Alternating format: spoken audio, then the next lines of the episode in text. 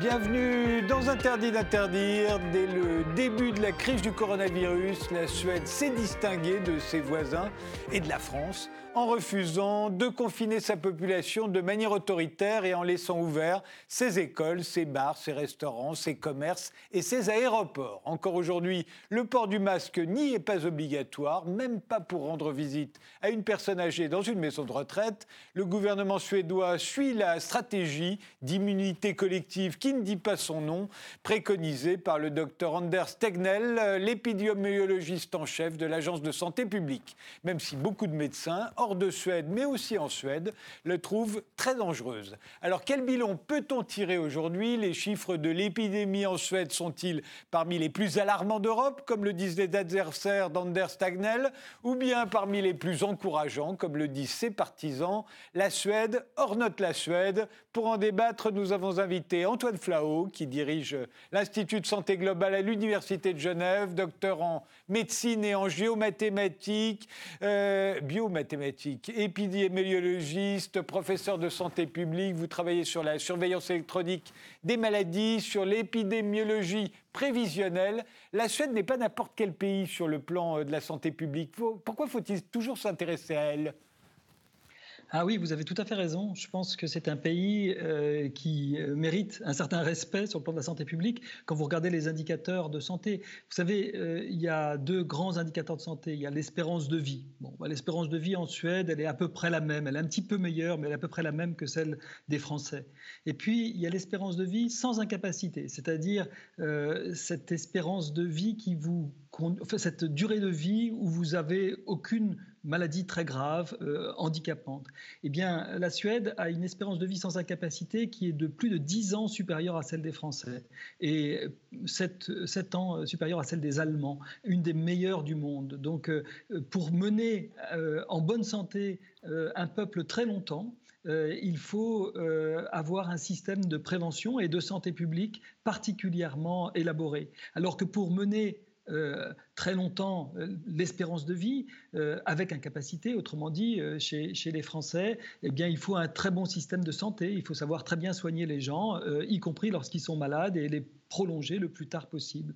Mais on pourrait reconnaître que c'est quand même attractif d'avoir une espérance de vie sans incapacité, l'une des meilleures au monde.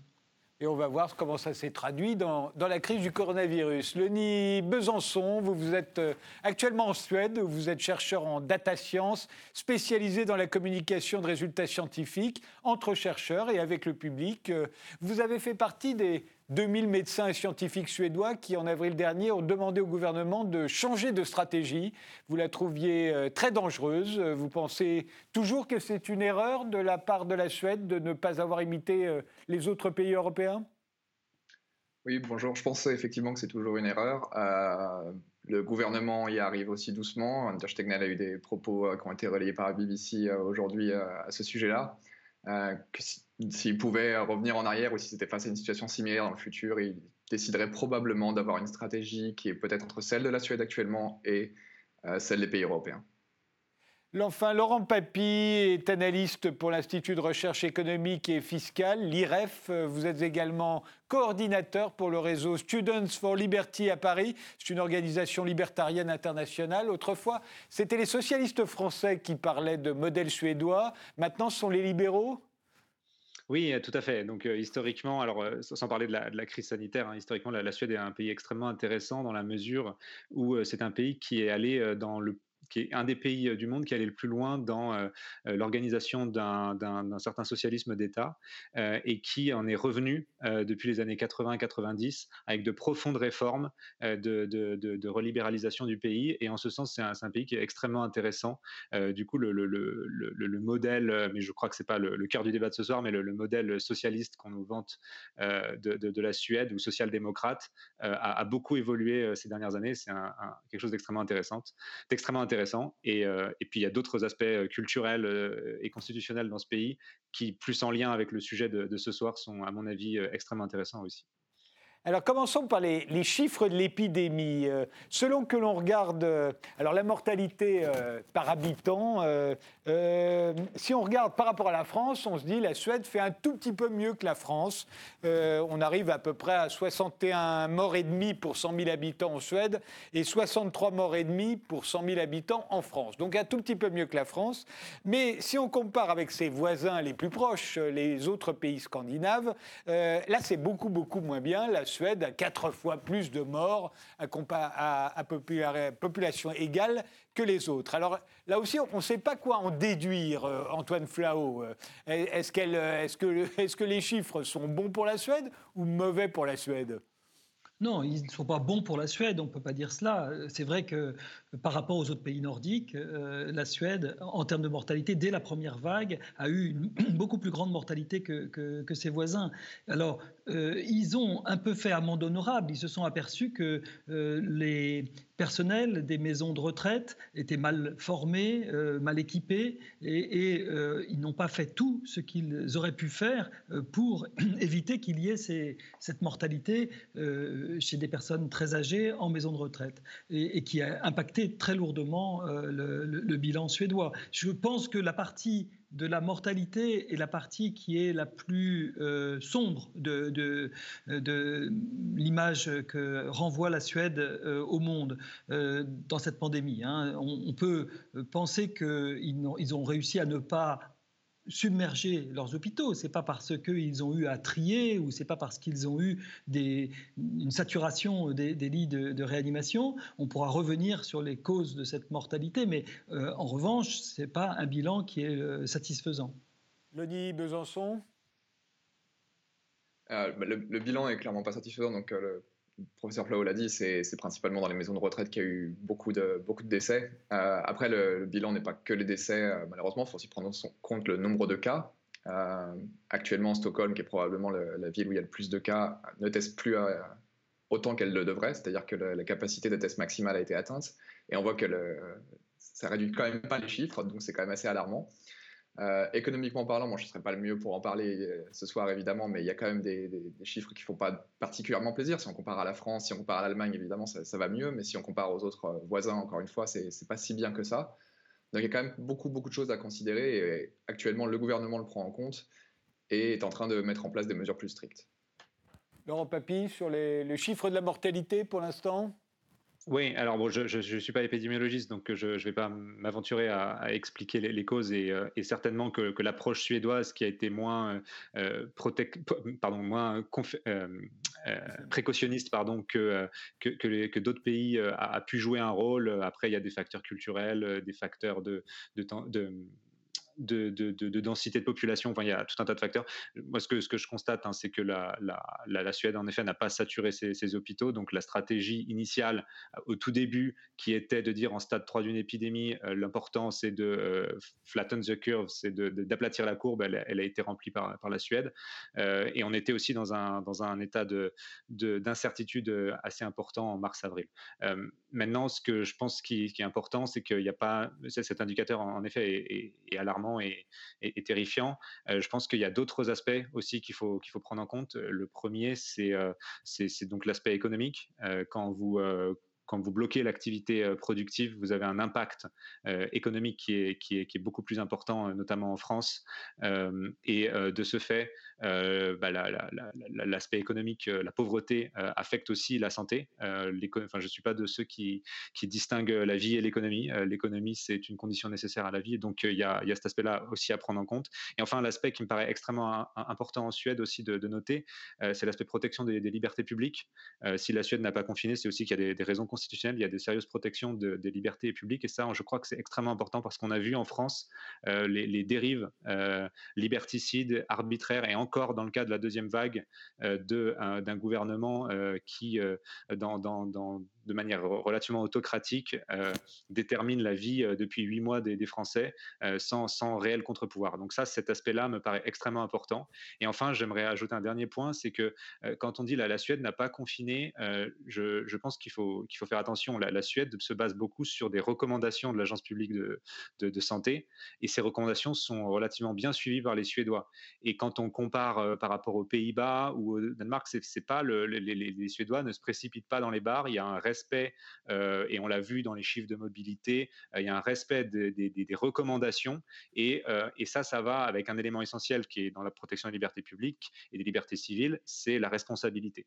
Et c'est ces éléments-là qui, je crois, sont extrêmement importants parce que, euh, oui, le Covid est quelque chose de, très inquiétant, de terrifiant, euh, mais la, dérive liberticide qu'on voit euh, en France avec une certaine forme de gouvernement des blues m'inquiète aussi au plus haut point.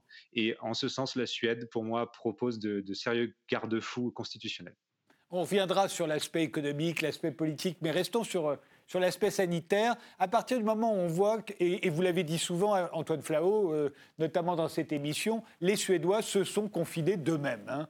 Euh, et le gouvernement leur a recommandé un certain nombre de choses, et ils l'ont fait, et ils ont même fait même plus que le, parfois ce que le gouvernement recommandait. Est-ce qu'on ne peut pas se dire à partir de ce moment-là qu'au fond, le même nombre à peu près de morts euh, par, par million d'habitants qu'il y a en France et en Suède, euh, bah, c'est tout simplement parce que ces deux pays se sont confinés. Nous, c'était autoritairement, eux, c'était euh, volontairement, et que, au fond, si les Suédois avaient plutôt imité les Norvégiens, euh, les, Finlandais ou les Danois, plutôt que les Français, bah, peut-être qu'ils auraient eu moins de morts.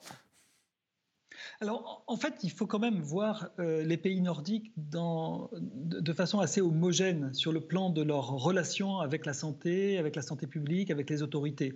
Ce qu'a dit euh, Laurent euh, Papy, qui est tout à fait exact pour la Suède, s'applique en réalité assez bien aussi à la Finlande et à la Norvège.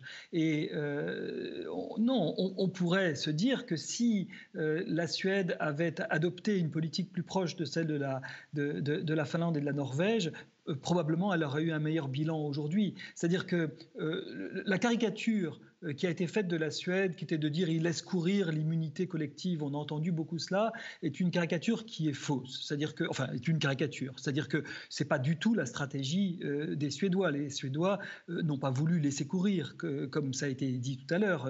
ils se sont autoconfinés et ils ont suivi les recommandations de, de, de, de l'agence de santé publique nationale. Et ils sont restés chez eux. Les, les commerces sont restés ouverts, certes, mais beaucoup en fait ont fermé d'eux-mêmes, non pas par décret, mais ont fermé parce qu'il n'y avait pas de clients. Beaucoup, les, avions ont été cloués au sol, mais ça n'a pas été non plus par un décret gouvernemental, c'est faute de passagers. Donc je crois qu'il euh, ne faut pas caricaturer la stratégie suédoise, car ce serait faux. En revanche, euh, l'ensemble des Nordiques sont comme cela. C'est-à-dire qu'on ne leur impose pas euh, les mesures de, santé publique dans bien des cas, sauf quand ils le décident. Vous savez, quand vous allez en Suède, aujourd'hui, vous ne pouvez pas acheter d'alcool dans les supermarchés. Euh, la vente d'alcool a été nationalisée, elle est complètement étatique. Il y a des magasins d'État avec des horaires d'État, etc. Alors bien sûr, vous pouvez consommer de l'alcool dans les bars ou dans les restaurants, mais pas euh, en acheter au supermarché, dans les rayons des supermarchés. Eh bien ça, c'est une décision très, finalement très forte. Je veux dire, imaginons qu'en France, on, nationalise la vente d'alcool. résultat des courses, ben, la, consommation par habitant en alcool a beaucoup baissé en Suède et elle est très inférieure à celle des, Français. Je crois que c'est euh, inférieur à 8 litres contre près de 12 litres par an euh, d'alcool en, France. Donc euh, on a parfois une capacité des Suédois et des Nordiques de façon générale à être très fermes sur le plan des mesures de santé publique, mais pas le plus souvent, pas au point de restreindre les libertés individuelles. Donc, laissez-moi me confiner si je veux me confiner, mais ne m'assignez pas à résidence. C'est même d'ailleurs euh, anticonstitutionnel. Je sais qu'ils ont euh, restreint, par exemple, la liberté de, rassemblement au-delà de 50 personnes euh, pendant toute la période de la première vague. Ça s'est d'ailleurs prolongé assez longtemps, puis ils, ont, euh, ils ont assoupli cette, cette euh, règle-là. Eh bien, euh, même cette règle ne permettait pas aux forces de police de verbaliser ceux qui se seraient rassemblés au-dessus de 50 personnes. À tel point, cette, la, liberté individuelle est quelque chose, un bien très précieux et très valorisé dans tous les pays nordiques. Dit Besançon? Il y a quand même plusieurs points qu'il faut un petit peu mitiger, je pense, quand on présente la Suède. Donc effectivement, la, Suède n'a pas été officiellement confinée. Les, Suédois font, cela dit, des, efforts là-dessus. Je pense que ça fait partie, comme l'a dit le Dr Flau, de, la mentalité hein, suédoise et nordique en général. Bon, par contre, ce n'est pas nécessairement suffisant. On l'a vu euh, notamment en avril, mai, euh, à ce niveau-là, puisque les, bars restaient ouverts, les gens y allaient, les boîtes de nuit ont dû être fermées par le gouvernement. Il y a eu des ordonnances à ce niveau-là du gouvernement. Mais il est vrai que le gouvernement ne peut pas forcer les citoyens à rester chez eux ou autre chose. Par contre, ils ont effectivement demandé euh, au commerce de, faire un effort, ils ont demandé aux employeurs de demander à leurs employés de travailler à la maison si possible. Euh, il y a eu beaucoup de mesures à ce niveau-là. Et aujourd'hui, on voit que les mesures deviennent un petit peu plus dures, puisque les rassemblements sont interdits pour plus de 8 personnes. Euh, donc c'est quelque chose, effectivement, c'est pas directement écrit dans la loi, c'est pas, pas comme ça que fonctionne la Suède, mais les recommandations de l'Agence de santé publique sont censés faire office de loi. Donc, c'est-à-dire que c'est des recommandations, mais les citoyens doivent les suivre. Ils ne peuvent pas être directement pénalisés s'ils ne les suivent pas, mais il, leur est demandé de les suivre directement, même si ce ne sont que des recommandations. Donc, il faut quand même un petit peu mitiger ce, côté euh, très respectueux des lois des, Suédois. Ça a été le cas dans la majorité, mais dans les, capitales, ça n'a pas été nécessairement le cas. Donc, Stockholm a, souffert un petit peu à ce niveau-là. Et il y a eu notamment des, événements comme le, 1er mai, qui est une fameuse fête en Suède, où les les agences publiques ont décidé de répandre du fumier partout dans les parcs pour éviter que les jeunes s'y rassemblent parce qu'il euh, y avait la situation Covid. Donc c'est quand même quelque chose qui prouve que malgré la confiance que le gouvernement peut avoir en ses citoyens, malgré leur façon d'agir en général, bon, la confiance n'était pas tout à fait là et ils ont décidé de prendre des mesures proactives à ce niveau-là quand même. C'est pas, c'est pas rien. Je pense que ça montre quelque chose. Alors, euh, euh, dans les photos qui passent derrière moi, on voit des gens sans masque. Ce sont pourtant des photos de, la période actuelle hein, que l'on voit. Je rappelle que le masque n'est pas obligatoire en Suède. Euh, on a même cru comprendre, de la part d'un certain nombre de, de, responsables suédois qu'on on le soupçonne en Suède de, propager la maladie pour une somme bonne et simple raison, c'est que les gens ne savent pas le mettre. Euh, ils pourraient dire d'ailleurs la même chose des Français, je ne sais pas si ça, ça propage la maladie, mais en tout cas, on ne sait pas le mettre. Voilà, et je crois que Antoine Flau, vous avez souvent euh, euh tensé un, peu les, Français, pas seulement les Français, les Européens en général, qui ne savent pas mettre les masques. Euh, de, la, même manière, on, parlait de l'immunité collective. Euh, l'agence de santé publique suédoise a toujours dit non, non, non, nous on vise pas l'immunité collective. Mais toujours, mais tout le monde a toujours pensé qu'elle visait l'immunité collective sans l'admettre, sans vouloir le dire, en taisant son nom. Alors, qu'en pensez-vous d'abord euh, Et est-ce que ça n'est pas, alors là, véritablement un échec, puisqu'il y a une grande deuxième vague aujourd'hui en Suède, le, nombre de, de contaminations remonte en flèche. S'il y avait eu immunité collective, malheureusement, ça n'aurait pas lieu. Antoine Flau? Oui, non, il n'y a pas d'immunité collective. Ça, je pense que l'immunité collective, avec le coronavirus, elle doit être très élevée. Elle doit être de 60 ou peut-être même 70% euh, euh, de la population. Euh, et clairement, à Stockholm, s'il y a eu un peu plus de cas qu'à Paris, on est peut-être à 20%. On, ne devrait pas être. Enfin, encore une fois, la seconde vague va encore augmenter un peu ce degré d'immunité, mais on devrait, on n'atteindra pas l'immunité collective. Il est possible, malgré tout, c'est vrai aussi pour Paris, pour Genève ou pour Londres il est possible que si l'immunité euh, collective de la population euh, atteint ou dépasse euh, les 25 ou 30% alors euh, ça exerce un certain frein, un petit peu comme le frein pendant l'été, le frein estival exercé sur le virus. On pourrait avoir un frein bienvenu qui va finir par, non pas bloquer, hein, ça ne suffira pas à bloquer, et, heureusement qu'on aura les gestes barrières, mais euh, c'est possible que ça vienne en appui à, nos déconfinements prochains espérés. en revanche, la, stratégie de ne pas porter de masque encore une fois, partagée par tous les, peuples nordiques. Les Finlandais viennent de rendre le, masque obligatoire euh, parce qu'ils ont une très très bonne épidémiologie, mais elle est en train d'augmenter aussi. Euh, ils ont aussi la pression hivernale sur le virus. Et euh, je pense que les Suédois ont tort, les autorités suédoises ont tort de ne pas recommander le masque.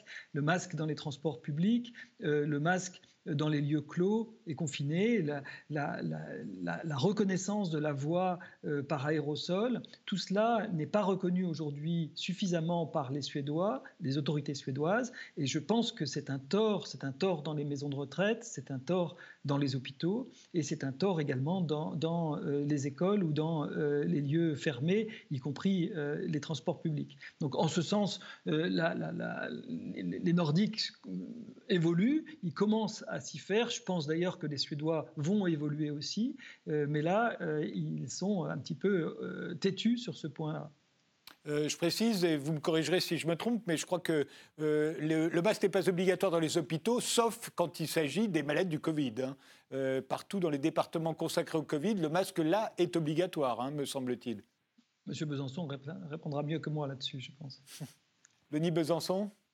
Je suis pas exactement sûr pour, euh, pour, pour ça, malheureusement. Je n'ai pas, pas, de données sous les yeux, donc je préfère pas m'avancer et, dire de bêtises. Euh, mais pour rebondir sur le masque, c'est vrai, vous, l'avez bien dit, euh, il est vrai qu'Anders Tegnell a, plusieurs fois évoqué, donc Anders Tegnell qui, dirige l'agence de santé publique, a plusieurs fois dit que le, masque n'était pas utile, qu'il pouvait même aggraver les choses. Bon, cela dit, on ne sait pas vraiment d'où il sort ces, données-là. il ne les a pas réellement justifiées. Et par rapport à l'immunité collective, bon, il y a, je pense qu'il y a deux choses à, à évoquer. La première, c'est qu'effectivement, il, il a mentionné l'immunité collective euh, dans des mails qu'il a échangé les mails en Suède de, l'agence de santé sont, sont, publics. Donc, il a échangé des mails avec euh, des, employés à lui ou des gens qui étaient travaillés en Finlande ou en Norvège en parlant d'immunité collective. Donc, c'était vraiment un, but euh, que, la Suède pouvait avoir. Et dès le mois de mars, avril, il prédisait déjà, fin avril, un, taux d'immunité ou un taux de contamination de plus de 40% à Stockholm, selon un modèle qu'ils avaient fait pour, pour la ville de Stockholm qui s'est avéré complètement faux, puisque le, modèle, déjà, dans, un premier temps, a, craché un petit peu, puisqu'il a dit qu'il y avait 6 millions de contaminés à Stockholm, qui est une ville avec 1 million d'habitants, donc c'est difficilement... ça sera difficilement le cas. La deuxième chose, c'est que euh, la mesure du taux de contamination à Stockholm, au mois d'août, donc trois mois après ces, prédictions-là, était à peine de 20%. Donc euh, l'objectif donné par le gouvernement pour le mois d'avril, mai, juin, qui a été reporté, reporté reporté par Anders Tegnell, euh, n'est même pas encore atteint.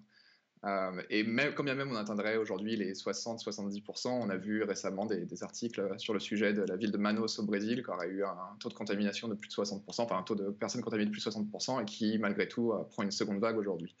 Donc c'était une stratégie du gouvernement suédois qu'ils n'ont pas tout à fait assumé derrière. Il y a eu beaucoup d'échanges à ce niveau-là qui ont été supprimés ou cachés plus ou moins. Euh, donc c'est quelque chose qui n'est pas tout à fait clair encore au niveau du, du gouvernement. Laurent Papy? Oui, je, pense que le, pari initial hein, sur l'immunité collective en, Suède, à Stockholm notamment, n'a pas été atteint. Et en effet, c'était sur les, c'était sur, c'était un, des, arguments mis en avant parmi d'autres par par au, début de, la crise. Et je crois qu'aujourd'hui, les scientifiques, après ça me dépasse, c'est pas mon, domaine d'expertise, mais je crois que les scientifiques sont, sont, un peu plus sceptiques sur cette approche-là, même s'il y en a qui le, défendent encore. où on parle de protection ciblée. Euh, mais en effet, euh, je crois que la, stratégie de l'immunité collective euh, n'est plus, n'est plus à l'ordre du jour en Suède, en tout cas. Voilà, maintenant, la, question, ça, pose d'autres questions. Hein. C'est-à-dire que est-ce qu'on on est en capacité de se dire. initialement, hein, le, sujet, c'était au début de la crise, rappelons-nous, euh, d'aplatir la courbe. Euh, les, Suédois l'ont réussi euh, sur la base de recommandations, suivies en grande partie par la population. ensuite, la question, c'est à quel point on, exerce une contrainte sur l'activité productive, à quel point on, on, garde une stratégie qui, peut être coûteuse et qui peut avoir d'autres effets pervers aussi en matière de santé euh, et, économique et en termes de liberté publique euh, à, long terme.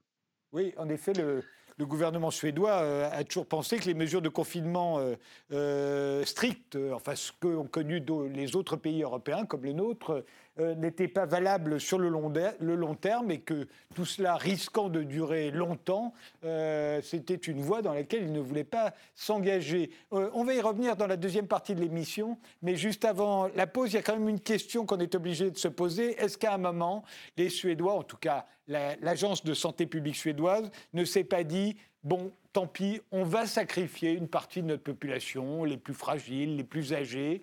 Euh, est-ce qu'ils ont passé par perte et profit euh, un certain nombre de gens, comme on le faisait autrefois hein, pendant la grippe de Hong Kong, on a dû se dire à peu près la même chose.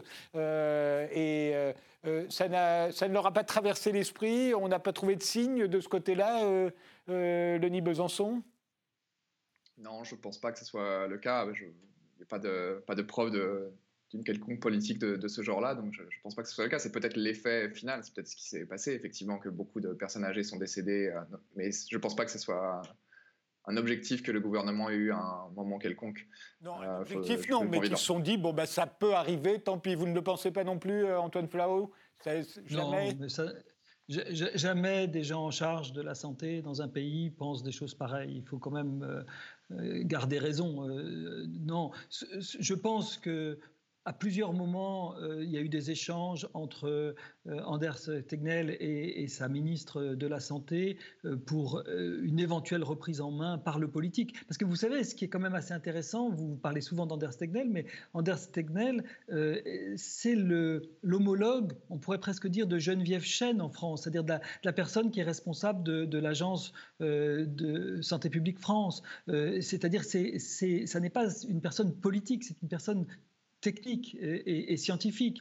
Euh, et, ça n'est pas le politique qui a géré euh, la, crise sanitaire euh, en Suède parce que tout simplement, il y a très peu de gestion politique. C'est essentiellement, encore une fois, un autoconfinement euh, auquel on invite la, population à adhérer et, pas euh, des décrets que l'on prend, ou, à, part, bien sûr, comme on l'a dit, euh, la fermeture des, universités ou bien, ou, bien la limitation des rassemblements. Mais je crois que, franchement, personne ne se dit jamais, quand il est en charge de la santé de son pays, qu'il va sacrifier volontairement une partie, un segment, euh, une classe d'âge de, sa population. C'est évidemment pas possible. Et, ils peuvent simplement, à un certain moment, regretter des choix. Et je pense que tout le monde, personne ne savait vraiment, il n'y avait pas de, de, guide du confinement, ça n'existait pas. Hein. dans les, grands manuels d'épidémiologie, vous ne voyez pas le mot confinement. Il y a eu des tentatives de confinement qui ont été euh, faites aux États-Unis pendant la grande grippe espagnole en 1919.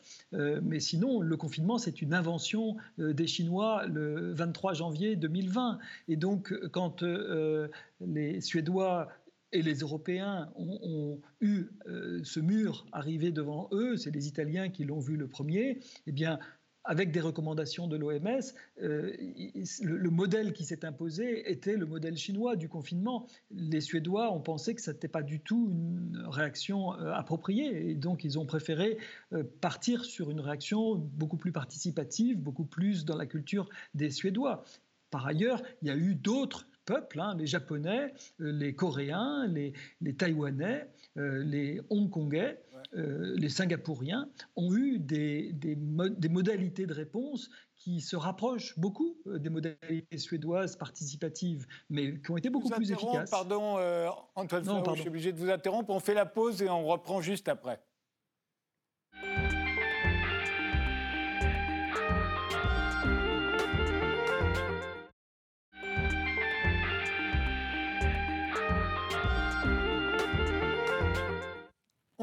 Reprend ce débat sur la stratégie suédoise avec Antoine Flao, euh, Leni Besançon et Laurent Papy. Je le disais, euh, les mesures de confinement strictes euh, n'étant pas valables sur le long terme pour les Suédois, ils ont décidé de, faire autrement, sachant que cela risquait de durer longtemps. Et a priori, de ce côté-là, ils ont plutôt eu raison, puisque nous en sommes à notre deuxième confinement, comme la plupart des pays d'Europe et de bien d'autres continents aussi. Euh, euh, alors, de ce côté-là, euh, le Besançon, vous pensez que la, Suède a eu raison quand même?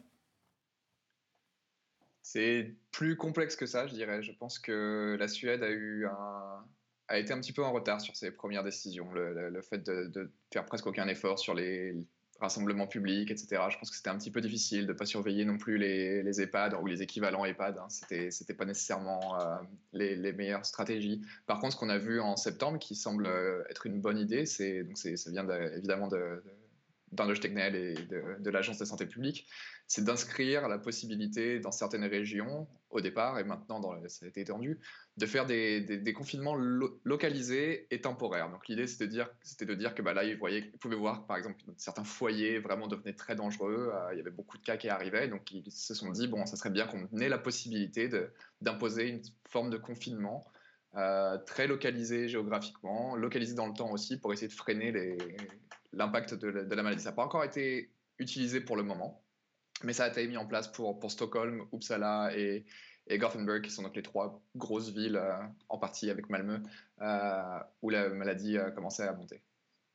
Euh, Antoine Flau, on a l'impression en France hein, aujourd'hui que, certes, sur un plan sanitaire, le confinement strict du printemps a fonctionné, il a permis d'aplatir la courbe, mais ensuite c'est remonté on a dû reconfiner, on nous promet d'en sortir, que la courbe s'aplatit de nouveau et qu'on va en sortir, peut-être euh, avant Noël, euh, on va pouvoir rouvrir, les commerces. Mais enfin, les gens se font aucune illusion. On va réaplatir la courbe et puis elle va remonter et il faudra reconfiner. Et on a l'impression que ça va durer éternellement jusqu'à ce qu'on ait un vaccin et encore plus un vaccin fiable, disponible pour tout le monde et qu'on va pouvoir distribuer dans le monde entier. Mais euh, sinon, on va être confiné toute notre vie. Non, alors vous avez raison. D'abord, les vaccins arrivent. On en a encore un, deuxième qui semble montrer son, un troisième, hein, je crois, qui semble montrer son efficacité, euh, le, russe euh, et, deux américains. Euh, les vaccins chinois sont aussi de plus en plus utilisés. Donc, je pense qu'en effet, les vaccins vont finir par arriver sur le marché. maintenant encore une fois, il faut voir une épidémie comme c'est comme un, véhicule qui est, qui est sur une côte et, il faut mettre des freins pour pas qu'il dévale la côte. Hein. Et, euh, les, freins qu'on a su mettre, c'est euh, bah, les gestes barrières. Alors c'est intéressant parce que les Suédois donc n'ont pas eu recours au masque, mais ils ont beaucoup plus recours, euh, et, Eleni Besançon pourra nous dire s'il partage mon avis, mais ils ont beaucoup plus recours à la, distance physique euh, et au télétravail. Euh, le télétravail, ce n'est pas un geste barrière, mais ça permet quelque part de, de, desserrer la pression dans les transports publics, ça permet également de, limiter ses contacts au niveau professionnel. Donc ça, ça a été beaucoup plus recommandé et de façon beaucoup plus claire en Suède qu'en France, par exemple, ou en Suisse. et la distance physique, aussi la distance entre les personnes, cette distance de 1m50 ou de 1 mètre, elle est beaucoup plus respectée et beaucoup plus promue, on va dire, euh, euh, par, les, Suédois. Et probablement, elle a un très grand effet. Donc on peut retenir tout ce qui marche bien. On n'est pas obligé de, de, retenir ce qui ne marche pas. Ils n'ont pas su mettre des masques dans les EHPAD, c'est vraiment dommage. Mais ça, en revanche, c'est peut-être intéressant. Vous êtes d'accord, Lenny Besançon? Oui, tout à fait. Je pense que bon, quand on déménager en Suède, c'est une expérience. Hein, sur la, distance sociale, c'est quelque chose qui se fait dès le départ. En fait, hein. les, gens ont tendance à ne pas être à, côté des autres. S'il y a une place de libre dans le bus à côté de quelqu'un, ils vont essayer de se mettre plutôt à une place où il y a vraiment personne aux alentours. Pareil pour les arrêts de bus, les gens gardent des distances en permanence. Donc, Covid, ça a évidemment accentué tout ça. Euh, et effectivement, je pense que, comme le dit le Dr Flau, il faut prendre ce qui, ce qui a fonctionné ici. Donc, la distance sociale, c'est une chose, le télétravail, c'en est une autre pour tous ceux pour qui c'est possible. Ça a été un le gouvernement a demandé directement aux entreprises d'inviter tous leurs employés qui pouvaient travailler à distance à travailler à distance dès la mi-mars. Et depuis, ça n'a pas été révoqué. En fait, on reste sur travailler à distance si vous le pouvez. Les universités ont tenté de reprendre euh, aux, alentours du mois d'août, septembre, pour finalement abandonner en, octobre et se dire bon bah ok, on reprend les cours à distance, on reprend tout à, distance, travailler à la maison tant que vous pouvez. C'est vraiment l'esprit. Donc je pense qu'il faut se focaliser sur ces mesures-là. Euh, la Suède partait avec, euh, au départ, comme les autres pays nordiques, beaucoup de choses euh, pour s'en sortir face à l'épidémie. Hein. donc, une densité de population assez faible, des gens en bonne santé, etc. Ils n'ont pas si bien géré que ça. mais on peut quand même essayer de voir là où ils ont été bons, là où ils ont réussi à faire des choses correctes, et notamment la distance sociale et le télétravail, c'est vraiment quelque chose de très important, je pense. Je me souviens que quand on disait beaucoup de mal de la Suède parce qu'elle ne confinait pas sa population comme le faisait le reste de l'Europe, euh, les Suédois répondaient qu'ils voulaient être jugés sur le long terme. Euh, parce qu'ils disaient qu'il va y avoir aussi euh, des drames liés au confinement. Il va y avoir des victimes du confinement, il y aura du chômage, il y aura tout ça. Alors justement, aujourd'hui, est-ce qu'on peut regarder aussi le, bilan économique, Laurent Papy, de, la, de la Suède? Est-ce qu'elle s'en tire mieux économiquement qu'un pays comme la France, euh, euh, qui a confiné euh, assez strictement et qui aujourd'hui justement confine de manière beaucoup plus souple pour que les gens continuent de travailler, à tel point que quand on sort dans la rue à Paris, par exemple, il y a quand même beaucoup, beaucoup de monde. alors, est-ce que l'arrêt de l'activité économique s'est fait moins durement sentir en Suède? Est-ce qu'il y a moins de chômage? Est-ce qu'il y a moins d'endettement? Tout à fait. L'activité euh, productive a été euh, moins réduite en, Suède qu'en France et les, prévisions de, de, baisse, de récession en Suède sont, euh, sont plus faibles, plus faibles qu'en France. En France, on va être autour de 9 à 10 de, récession auquel il faudrait, pour être complet, ajouter le, déficit public qui va, qui va être aussi considérable. et en, Suède, on est sur des, sur des valeurs beaucoup moindres. On, va être entre 3 et 4 probablement de récession. Après, on va voir. Hein. Il faut attendre la fin de l'année parce qu'il y a une deuxième vague qui est en train d'arriver en, Suède. Euh, du coup, c'est extrêmement difficile. Et puis, euh, c'est difficile de comparer. Hein, encore une fois, je ne suis pas épidémiologiste, mais euh, il y, a, plein de facteurs qui expliquent qu'une vague augmente. Il n'y a pas seulement les, facteurs de, distanciation sociale qui ont été appliqués de manière plus ou moins volontaire ou autoritaire. Il y a, plein d'autres facteurs qui, peuvent jouer, comme la densité de la population, la température. Enfin, je ne veux pas outrepasser mes, compétences. et du coup, en effet, là ce qui est clair, c'est que pour des taux de mortalité qui sont comparables entre la France et la Suède, on a un impact économique qui, en Suède, est bien moindre qu'en France. Euh, voilà, donc ça, c'est une donnée. Euh, une donnée économique, on verra, on fera le, bilan à la fin de l'année. L'autre élément, hein, parce qu'il y a aussi le, fait que l'impact économique est similaire dans les autres pays nordiques, c'est l'argument qu'on va retourner. il faut aussi attendre, il faudra faire le bilan à la, toute fin, hein, parce qu'il va y avoir aussi d'autres vagues dans, ces pays. donc c'est important de, d'être assez prudent euh, là-dessus.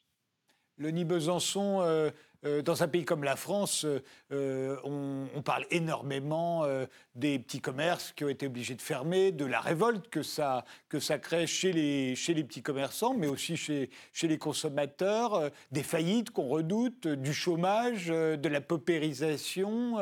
tout le monde voit, ou plutôt ne voit plus du tout l'avenir aujourd'hui dans un pays comme la France. C'est pareil en Suède ou au contraire, tout se passe mieux?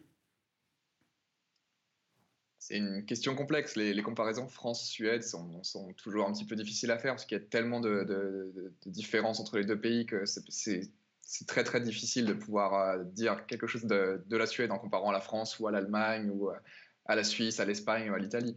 Euh, les, gens ont tendance, je pense, à être habitués nécessairement à, des, conditions un petit peu plus rudes en Suède. Hein. Trois, heures de, heures de soleil par jour, ça, si vous n'avez pas l'habitude, niveau moral, c'est un peu difficile. Donc forcément, les gens sont, je pense, un peu plus positifs. Euh, ils ont ce qu'il faut aussi, un système de santé qui s'occupe de ça, beaucoup d'aide de, euh, euh, psychologique si besoin. Donc il y a tout ce qu'il faut à ce niveau-là. Est-ce que les gens sont un peu plus déprimés en raison des potentielles conséquences économiques de Covid? C'est difficile à dire. Il n'y a pas réellement de données pour le moment dessus. de ce que j'ai pu voir, à un moment donné, c'était il y a quelques temps, mais la consommation d'antidépresseurs n'avait pas nécessairement diminué ou augmenté, donc on reste sur quelque chose de stable. Euh, après, qu'est-ce qu'on fait de cette mesure-là? C'est ça le, plus intéressant, je pense. Je ne pense pas que ça veut dire grand-chose en soi. Euh, mais encore une fois, les comparaisons Suède-France, il, faut faire vraiment attention à ce, qu'on dit dessus. comme on l'a expliqué plusieurs fois, notamment le professeur Flau, il y a beaucoup, beaucoup, beaucoup de différences au niveau de la mentalité des gens, la façon qu'ils ont de respecter la loi ou de respecter des recommandations. Le système économique est différent, le système de santé est différent, la, densité de population est très différente. Euh, à part Stockholm, la, Suède est quasiment vide. Il hein. euh, faut savoir que Paris plus, enfin l'île de France, c'est la population de la Suède. Voilà. Euh, sur un pays qui est à peu près aussi grand que la France. Donc, euh, c'est des choses qu'il faut réussir à prendre en compte euh, quand, on, quand, on, essaie de comparer ces deux pays-là et qu'on a tendance souvent à oublier quand on voit les comparaisons que font les gens avec la Suède quand ils sont en France. Il y a quand même eu des mesures restrictives en, Suède, il y a quand même eu des gens qui ont perdu leur emploi, il y a quand même eu des problèmes économiques. Et malgré tout, il y a un bilan bien pire que tous les voisins qui, eux, partaient avec les mêmes conditions que, les Suédois quasiment. Enfin, on peut, plus facilement comparer le Danemark et la Suède qu'on peut comparer la Suède et la France. Et le Danemark s'en sort mieux en termes de morts par million, en termes de morts cumulées, et économiquement au moins aussi bien. Donc, euh, pour le moment, euh, c'est pas très joyeux. Euh, il y a tout de même quelques critères objectifs. il y a la résistance au vaccin. Euh, on a découvert récemment, quand on a su qu'il y avait un vaccin euh, qui allait peut-être arriver, euh, que 46% des Français n'étaient pas prêts à se faire vacciner. On a trouvé ça tout à fait étonnant dans la patrie de Pasteur, oubliant par la même occasion que du temps même de Pasteur, il y avait déjà de la résistance au vaccin et qu'on l'avait accusé, euh, l'Institut Pasteur, à sa naissance en 1885, d'être une usine à virus. Et, Pasteur, euh, un type qui n'était même pas médecin et qui avait bien l'intention de s'enrichir en fabriquant des maladies pour nous vendre des vaccins à prix d'or. Toute chose qu'on entend exactement de la même manière aujourd'hui. Mais bon, la France est aujourd'hui, alors pour des raisons qui sont certainement longues à expliquer, peut-être de rupture de confiance, euh, euh, un des pays les plus anti-vaccins qui soit. Euh, la, Suède n'en est, pas là A priori, non. Je pense que ça, va plutôt bien. La confiance en, en Tegnell et dans le gouvernement et dans l'agence sanitaire est, semble-t-il, assez bonne, même si elle a pris un coup ces, derniers temps. la, France a eu un cas particulier aussi. Hein pense que ça a été partout dans les médias, donc on peut, le rappeler, hein, le cas de l'hydroxychloroquine et, tout ce qui s'est passé autour, ça a été un cas qui a beaucoup, beaucoup euh, potentiellement diminué la confiance que les, gens peuvent avoir en la science. Ils ne savent plus trop regarder. D'un côté, on dit que l'hydroxychloroquine, ça sauve, de l'autre côté, on dit que non. Euh, bon, il n'y a pas eu de preuve formelle de son efficacité, mais ce n'est pas le sujet de cette émission, donc on ne va pas s'étendre là-dessus. Euh, mais encore une fois, les sondages comme ça aussi, il faut s'en méfier un petit peu. Euh, il y avait eu un sondage sur l'efficacité de l'hydroxychloroquine aussi qui était donné aux gens euh, dans la rue. Je ne suis pas sûr que ça aide beaucoup. je ne vois pas trop l'intérêt. Si le vaccin est disponible, il faudra l'utiliser pour des raisons de santé publique. Laurent Papy oui, je, crois que ça fait vraiment ça fait quelques années hein, qu'on sait qu'il y a une quarantaine de pourcents de la population en France qui, qui est très sceptique ou qui refuse de, de se vacciner. C'est vraiment un phénomène c'est un, des records du monde, c'est un des tristes records que, la France détient. Euh, il y, a vraiment un rapport avec la science qui est, très compliqué, euh, alors qu'en Suède, il y a un rapport qui est, assez différent. Hein. J'ai personnellement vécu un, an en Suède et, euh, il, y a une, qualité et un respect de la, parole scientifique qui est complètement différent que, celui qu'on peut observer en France. Et je pense qu'il y a un autre aspect, hein, c'est le fait que on respecte que, pour revenir un peu à l'histoire des, masques, euh, je, j'espère ne pas tromper, mais je crois qu'il y, a assez peu de preuves scientifiques qui, qui, disent que le masque en extérieur, quand il y a personne ou il y a peu de monde autour, a, un intérêt. Et c'était par exemple un des, aspects de la, constitution des Pays-Bas qui disait on n'impose pas ce masque parce qu'on n'a pas suffisamment de preuves pour dire qu'en extérieur, le, masque a un intérêt. Et donc il y a cette idée que on doit baser la décision publique aussi sur un, certain respect evidence-based, basé sur des preuves. Et, si on avait respecté ça en France, jamais on aurait interdit les promenades sur les plages où on est tout seul. Enfin, il y, a quand même quelque chose qui, qui est aussi là extrêmement important. Quand on prend des décisions qui sont irrationnelles, forcément la défiance vis-à-vis de, des autorités de santé en, France peut aussi s'expliquer en partie par ça. Et il y a bien sûr aussi des mouvements complotistes qui, sont, qui ont été très puissants depuis, depuis plusieurs années à l'encontre des vaccins. Et ça, c'est quelque chose de très très inquiétant. Antoine Flao, euh, euh, je m'entretiens avec vous dans cette émission depuis quasiment le début du confinement, euh, puisque vous êtes le premier scientifique quasiment que j'ai appelé, et depuis je vous rappelle régulièrement. Donc j'ai vu aussi votre observation à vous depuis Genève de tout ce qui se passait, notamment quand on a appliqué le confinement à la chinoise, ça vous a beaucoup étonné. Mais en même temps, vous avez toujours dit que le confinement, bah, sur le plan sanitaire, c'était une réussite tout de même. Mais, c'est vrai qu'en euh, matière de, liberté, on a accepté euh, beaucoup, beaucoup de choses dans un pays comme le nôtre, où on ne nous a pas demandé, comme en Suède, de, suivre des recommandations, on nous les a imposées, et puis parfois ça confine effectivement à l'absurde.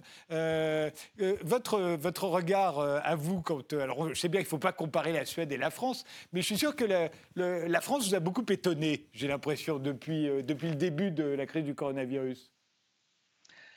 Oui, on voit que c'est tout ça est un peu compliqué, on ne peut pas euh, trop simplifier euh, les, données que l'on voit. Vous, vous, preniez les vaccins, je, je, voudrais revenir un tout petit instant sur les vaccins. Vous savez, les Français sont vaccinés à plus de 98% contre le tétanos, la polio, la, diphtérie. C'est-à-dire que pour certains vaccins, les Français n'ont aucune hésitation. Et si pour des vaccins plus récents, euh, il y a plus de réticence, c'est pas totalement irrationnel. Il faut juste l'écouter, il faut, il faut convaincre euh, les Français que euh, ces nouveaux vaccins apportent quelque chose. Je crois que dans le cas du coronavirus, si l'on a certaines réticences, il certaines, il faudra les comprendre. Par exemple, quand vous avez le, coronavirus, pour moi, c'est pas une maladie, c'est trois maladies. Quand vous avez un coronavirus avant l'âge de 40 ou 50 ans, vous avez quelque chose qui est moins grave euh, qu'une virose euh, respiratoire commune. C'est-à-dire que c'est moins grave que la grippe avant 40 ou 50 ans. Quand vous avez entre 50 et 70 ans, c'est une maladie qui est aussi grave que ce qu'on appelait le SRAS euh, en 2003 et qui a tué 10% de la population, c'est-à-dire que de la population atteinte, c'est-à-dire que c'est une maladie qui devient très grave. Et quand vous avez plus de 70 ou 80 ans, c'est une maladie aussi grave qu'Ebola euh, dans, l'Afrique de l'Ouest, c'est-à-dire que c'est une maladie d'une très très grande sévérité avec malheureusement une très forte mortalité. Et il faut euh, se rendre compte que ces trois catégories, c'est un peu plus compliqué, il y a les comorbidités qui peuvent aussi jouer euh, comme facteur de risque, mais quand vous avez euh, ces segments de la population différents, vous pouvez imaginer qu'ils ne vont pas avoir la même perception sur le risque et ils ne vont pas de la même façon souhaiter être favorables ou, ou enthousiastes pour le vaccin. Si vous êtes un grand-père ou une grand-mère, et qu'on vous dit qu'il y aura peut-être des inconnus à long terme, peut-être que ça vous gêne moins et que vous, êtes, vous préférez pouvoir réembrasser vos petits-enfants et vos enfants et, manger avec eux à table, bien vaccinés. Si vous êtes quelqu'un de très jeune et que vous sentez que vous ne risquez pas grand-chose, eh bien, euh, peut-être que vous serez un peu moins enthousiaste et que vous aurez envie d'avoir un peu plus de recul. Est-ce que c'est tellement irrationnel de dire cela? Voilà. Alors, je pense qu'il y a des grandes différences euh, euh, culturelles aussi. une des très grandes différences, elle n'est pas tellement entre la Suède et la France, elle est entre l'Asie et l'Europe, c'est vis-à-vis des traces informatiques. Nos traces informatiques, nous, on met ça au-dessus de tout, on ne veut pas d'intrusion dans nos traces informatiques, alors que les Coréens ou les Japonais disent, mais attendez, euh, vous, vous, assignez les gens à résidence, euh, c'est beaucoup plus liberticide que ce que nous, nous faisons, qui est que nous allons rechercher vos traces informatiques pour savoir qui a contaminé le, et qui est le, super propagateur de ce foyer que l'on est en train de découvrir dans telle ou telle boîte de nuit ou, ou, abattoir. Euh, Laurent Papy, sais pourquoi vous aimez beaucoup la Suède euh, euh, euh, dans les circonstances actuelles, hein, j'entends, parce que, à la fois parce qu'elle n'a jamais pris de mesures liberticides et parce qu'elle a laissé l'activité économique, alors avec les limites que disait Antoine Flau, les gens s'étant eux-mêmes retenus d'un certain nombre de choses, forcément, les commerces n'ont pas fonctionné de la même. Enfin, en gros, on a laissé les choses libres, aller librement, suivre leur chemin. Moi-même, au début du confinement, euh, je me suis dit, euh, j'avais envie de demander l'asile politique euh, à la Suède. je me suis dit, c'est là-bas qu'il faut aller se réfugier. néanmoins, je ne suis pas sûr que si on avait fait en France comme on fait les Suédois, je pense qu'on aurait peut-être eu 100 000 morts, parce que les Français n'auraient jamais respecté les, recommandations d'une agence de santé publique. mais peut-être que je me trompe, peut-être que je suis dans les clichés. Est-ce que vous n'êtes pas dit la même chose en disant, oui, les Suédois sont formidables, euh, ils nous laissent libres, mais en France, euh, malheureusement, ça tournerait mal.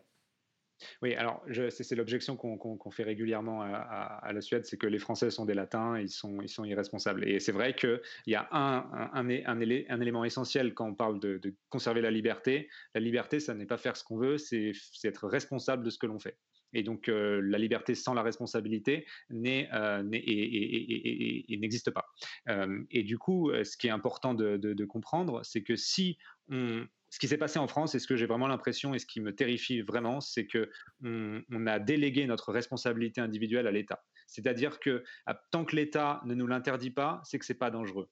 Euh, on est vraiment dans une approche où on a accepté, non seulement on a accepté, mais on a réclamé une certaine forme d'infantilisation et on s'est complètement déresponsabilisé. Et c'est ça qui, entraîne un cercle vicieux. Alors, je suis, je suis incapable de dire si on avait adopté la méthode suédoise, dans, dans quelle mesure les Français auraient respecté les règles. Je pense que la plupart d'entre nous, dans la mesure même où on est un, grand nombre d'entre nous réclament de respecter un certain nombre de règles, on les, aurait respectées de nous-mêmêmes euh, et on aurait suivi des recommandations. Et bien avant euh, le, confinement, il y avait déjà des entreprises qui recommandaient à leurs employés de se confiner par, euh, eux-mêmes. Il y avait tout, un tas de membres de la société civile qui, prenaient des, actions et, qui, appelaient à respecter un certain nombre de choses. Et je pense aussi sincèrement que si on n'avait pas imposé un confinement autoritaire et que les responsables, les leaders de santé en France disaient s'il vous plaît, n'allez pas dans les bars, n'allez pas dans le restaurant, sinon les hôpitaux seront saturés, je pense qu'une grande partie d'entre nous l'aurait respecté, même s'il y aurait eu des gens qui ne l'auraient pas respecté. Et c'est, le, je crois, quelque chose qui s'appelle le prix de la liberté et c'est quelque chose qui est extrêmement important et extrêmement précieux on ne peut pas tout faire euh, au nom de la santé. Euh, c'est peut-être choquant de dire ça, mais euh, si, on devait tout faire au nom de la santé, on bloquerait complètement le, pays, on imposerait à chacun de, se limiter, de ne pas sortir chez, lui, il y aurait les militaires dans la rue, et pourtant on ne le fait pas. Ça veut dire qu'il y a quelque chose en face qui est encore plus important que la santé, qui est de dire on doit respecter un, certain nombre de libertés individuelles. Et quand on prend l'exemple de, euh, de, personnes très âgées qu'on a envie de protéger, euh, on a tous envie de protéger nos aînés, euh, mais quand vos aînés ne sont pas sûrs d'être de, là dans, dans le c'est peut-être leur dernier Noël à, la, fin décembre. Euh, ils ont peut-être envie de voir leurs euh, leur, leur, petits-enfants et leurs enfants. Et, ça, on ne peut pas leur en vouloir. Euh, de la même manière que quelqu'un qui dit je vais aller à la messe, on peut, je veux aller à, la messe, on peut, trouver ça, on peut trouver ça terrifiant, on peut trouver ça stupide, on peut leur dire. Mais est-ce qu'on doit les empêcher d'y aller? Moi, je suis, je pense qu'il y a une limite à mettre entre je vous recommande, je pense que ce n'est pas une bonne chose et je ne viendrai pas vous voir si vous faites cette action et je, me tiendrai écarté de vous. Et, de dire je vais mettre un policier en face pour t'empêcher et faire ton bien à ta place. Et ça, c'est quelque chose qui est extrêmement important. Cette ligne-là, je pense que la Suède a été beaucoup plus prudente et je pense que c'est extrêmement important qu'on n'oublie pas ce que c'est que la liberté et que la liberté, c'est aussi la responsabilité. Lenis Besançon quand même moduler un peu ces, propos-là. Je pense notamment en ce qui concerne la Suède, qui est en rétro-pédalage complet actuellement par rapport à tout ça. Hein. Donc, ils étaient sur des recommandations uniques. Euh, on va laisser les gens faire, ils sont responsables. Là, ils sont en train de switcher complètement. Donc, on est passé de moins de 50, enfin, pas plus de 50 personnes dans les rassemblements publics à pas plus de 8. Euh, les restaurants auront le droit maximum à 50 personnes. Avant, c'était plus de, plus de 100. Et euh, il y a aussi d'autres mesures en place. Maintenant, les, bars vont fermer à partir de 10 heures d'ici la semaine prochaine. Donc, il y, a quand même des choses qui sont mises en place. Euh, c'est pas aussi fort peut-être qu'en France, mais encore une fois, on a affaire à un pays qui a au départ une situation sanitaire et sociale qui aide et démographique qui aide énormément face à ce virus-là. Donc ça leur a pris plus longtemps peut-être pour se rendre compte qu'il fallait des mesures un petit peu plus fortes parce que bah, au départ, ils partaient quand même vachement mieux que la France sur plein plein de points.